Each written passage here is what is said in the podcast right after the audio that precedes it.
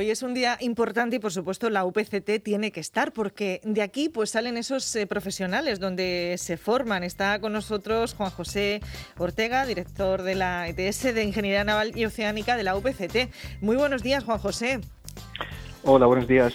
Qué importante esta universidad para la formación de los eh, profesionales y, esta parte de la historia también dentro de, Cartagena y, bueno, pues de, esa aportación que hacen ustedes. Claro, eh, al frente de, este tipo de proyectos, digamos que lo que es un submarino eh, dentro de la ingeniería de la ingeniería naval es la guinda del pastel, es el producto más complejo que puede que existe. Y como bien dicen desde la propia Navantia está a la altura pues de lo que puede ser un vehículo espacial por, porque se, se, desenvuelve en un medio muy hostil y en este caso al ser militar también las exigencias que tiene los requisitos que tiene son también muy grandes ¿Cómo va a condicionar, al frente sí. ¿sí? ¿cómo, ¿Cómo, va a condicionar, va a cambiar en esa escuela eh, las, los, próximos años esa, eh, esos encargos encadenados que, que genera el submarino? Bueno, eh, digamos que la, base formativa fundamental es, son los títulos de, ingeniero naval y oceánico.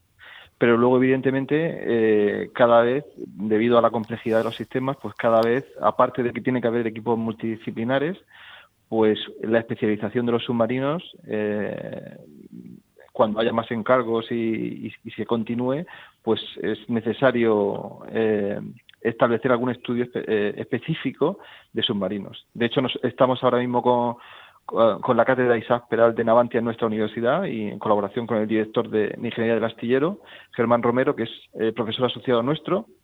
Eh, pues recientemente hemos aprobado un máster propio en tecnologías submarinas precisamente para eso, para, para intentar eh, que todas las empresas que trabajan, que participan en el proyecto de construcción del submarino puedan contar con personal suficientemente cualificado en este tipo de buques.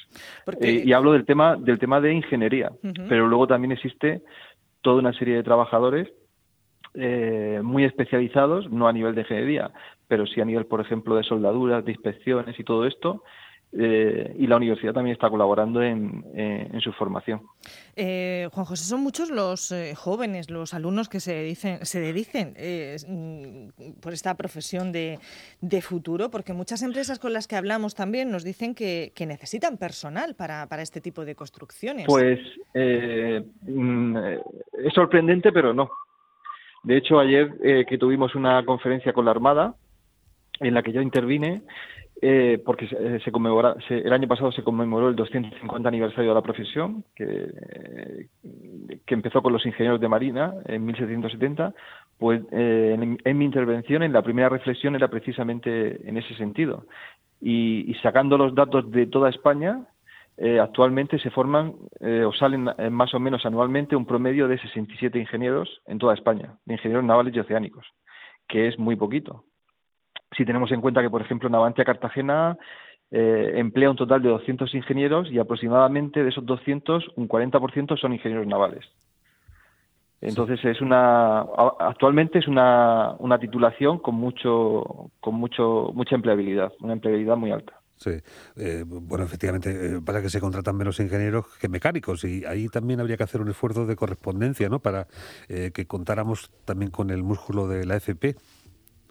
Por supuesto, eso, es lo que, a lo que me refería antes, que, tenemos por un lado que formar eh, ingenieros muy cualificados, dentro de ellos, eh, aunque, sean equipos multidisciplinares, los eh, ingenieros navales, pero luego también hay todo una gama de empleo cualificado, pero a otros niveles, como son los DFP.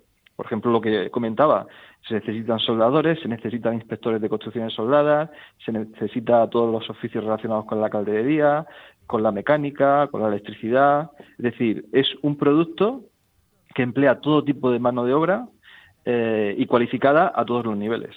Sí. Por eso es tan importante para, para, la, para la industria, vamos, en este caso la regional, pero también la nacional. Sí, y por esa confluencia de empresas que, que bueno participan de ese proyecto común eh, tan importante es el desarrollo de nuevas patentes, de nuevos eh, inventos que puedan ponerse en valor. Quiero decir que la universidad puede jugar con esa cátedra eh, un trabajo de investigación de primer orden.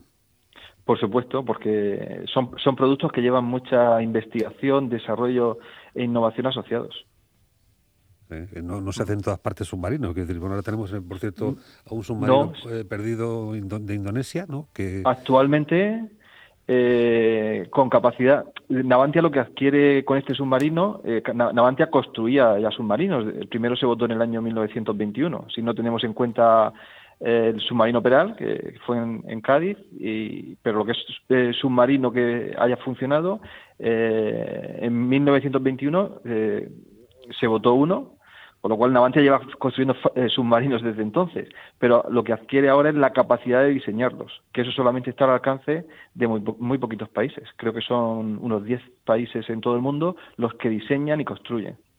Y eso lleva aparejado luego lo que es el mantenimiento, todo el ciclo de vida del submarino, que, son muchos muchos años. Bueno, eso y si no, seguimos sumando pues otros elementos como las famosas plataformas offshore, esta que también se están ahora especializando en el eh, puerto de Cartagena, eh, elementos que al final son eh, también naves, ¿no?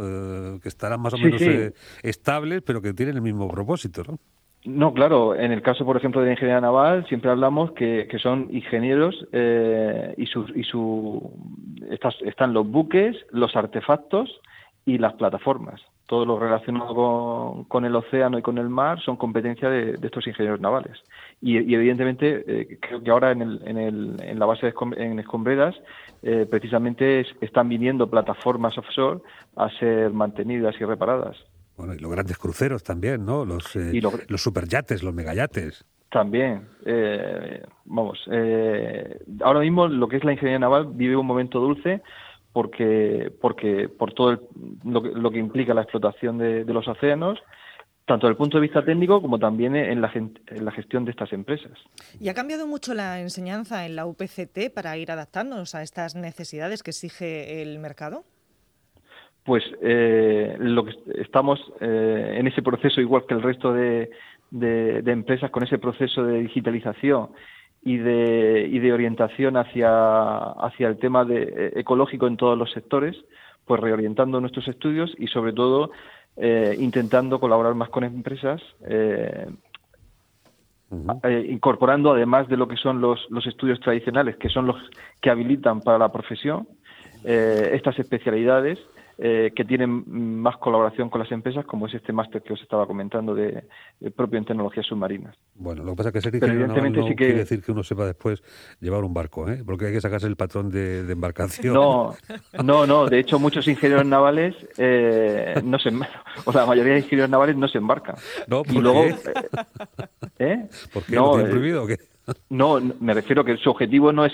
no es eh, existen titulaciones que son similares, pero no son de ingeniería, que son, por ejemplo, todas las relacionadas con la náutica. Sí, sí, sí. Eh, donde sí que, sería lo suyo, que, un, ingeniero naval pues le gustara llevarse el barquico también a, bastante tienen con hacerlo, bastante tienen con hacerlo. Hecho, de hecho, los primeros ingenieros de marina que construían los barcos, eh, pues una de las eso que se les exigía era estar embarcados tanto tiempo para conocer cómo funcionaba el barco.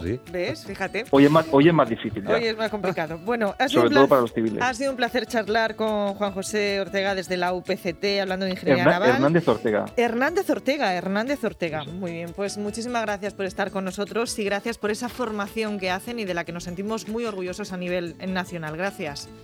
A vosotros, un saludo, adiós.